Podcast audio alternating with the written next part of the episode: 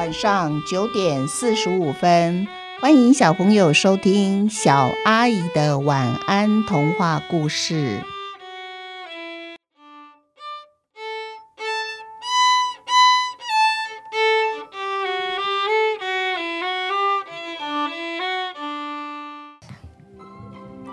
兔子系列，兔子的故事共有四个。现在我们先来听第一个故事。兔子时钟。老李今天最后一天上班，他要退休了。老李在一家专门生产时钟的工厂上班。他们的工厂有规定哦，退休的人可以从仓库里面任意的选一个时钟，当做退休礼物带回家。老李选了一个兔子造型的时钟。老李是一个乐观开朗的人，可是啊，自从他的太太和两个孩子多年以前因病相继过世以后，剩下他一个人住。从此，老李不再有笑容了，他也不和邻居来往。好几次邻居来敲他的门，都被他大声的骂了回去。渐渐的，就没有人来找他了。老李把他的兔子时钟放在枕头旁边，时钟滴答滴答的，像催眠曲一样。老李总是很快睡着。老李翻个身，这时候兔子时钟顺势滚到了他的棉被上面，兔子的头跑到下面去了，而脚往上了。倒立在老李的棉被上。这时候，长针和短针一看到兔子倒立，他们吓呆了，忘记走了。可是时间不能停下来呀！兔子急忙催他们快跑，快跑！就在慌乱之下，长针和短针竟然跑错的方向，逆时钟跑起来了，而且。无法控制的比平常更快的速度跑起来了。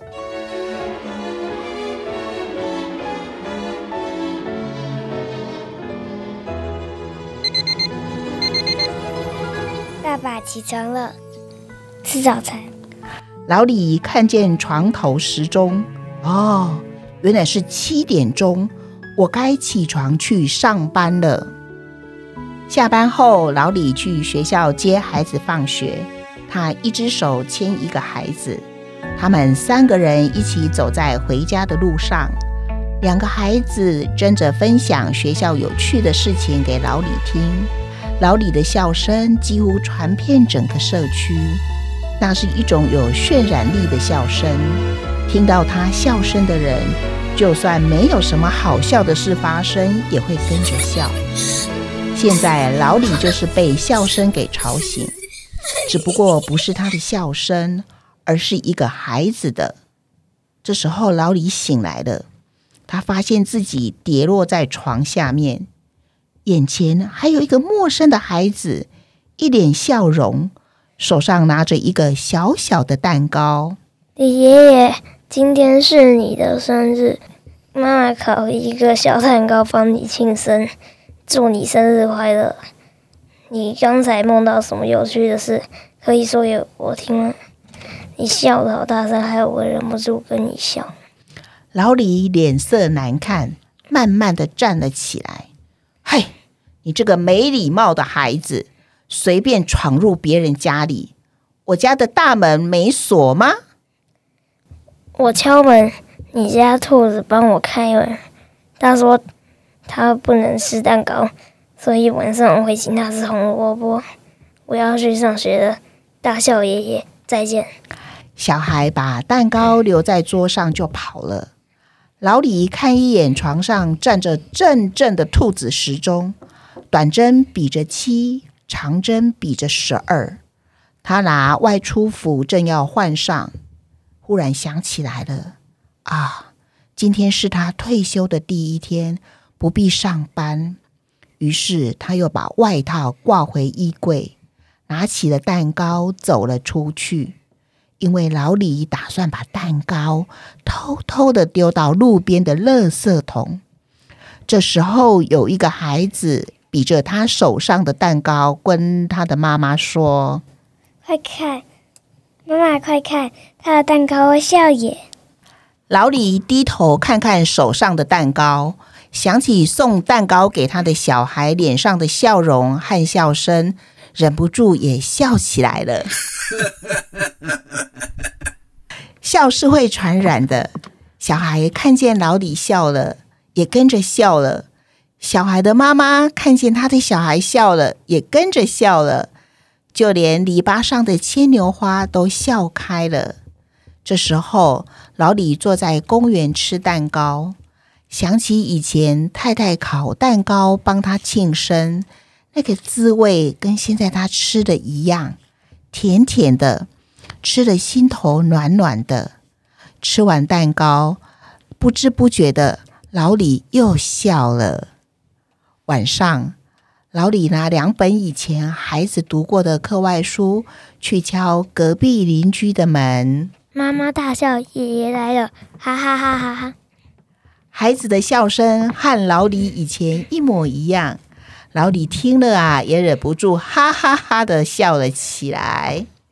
以前我跟李妈妈学做蛋糕，每年的今天，我跟她一起烤生日蛋糕给您过生日。希望今年我烤的蛋糕和李妈妈烤的一样好吃。小孩的妈妈说完话。就留老李一起跟他们吃晚餐。吃饭的时候，小孩子说着学校有趣的事，老李听着也非常的开心的大笑。这个笑声传回老李的家，兔子时钟的兔子听到也笑得东倒西歪的。长针、短针被他笑歪了，一时之间又找不到方向。时间停止了。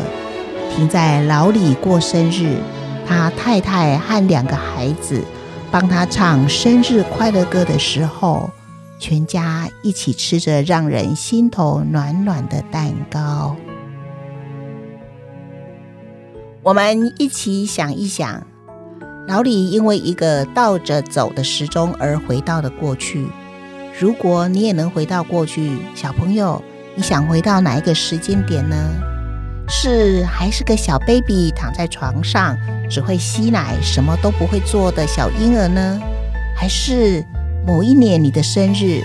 还是某一次你跟你的好朋友还是爸爸妈妈做了什么有趣的事呢？今天的故事就到这边结束，不要忘记下次要继续收听小阿姨的晚安童话故事。祝你们有一个甜蜜的梦，晚安。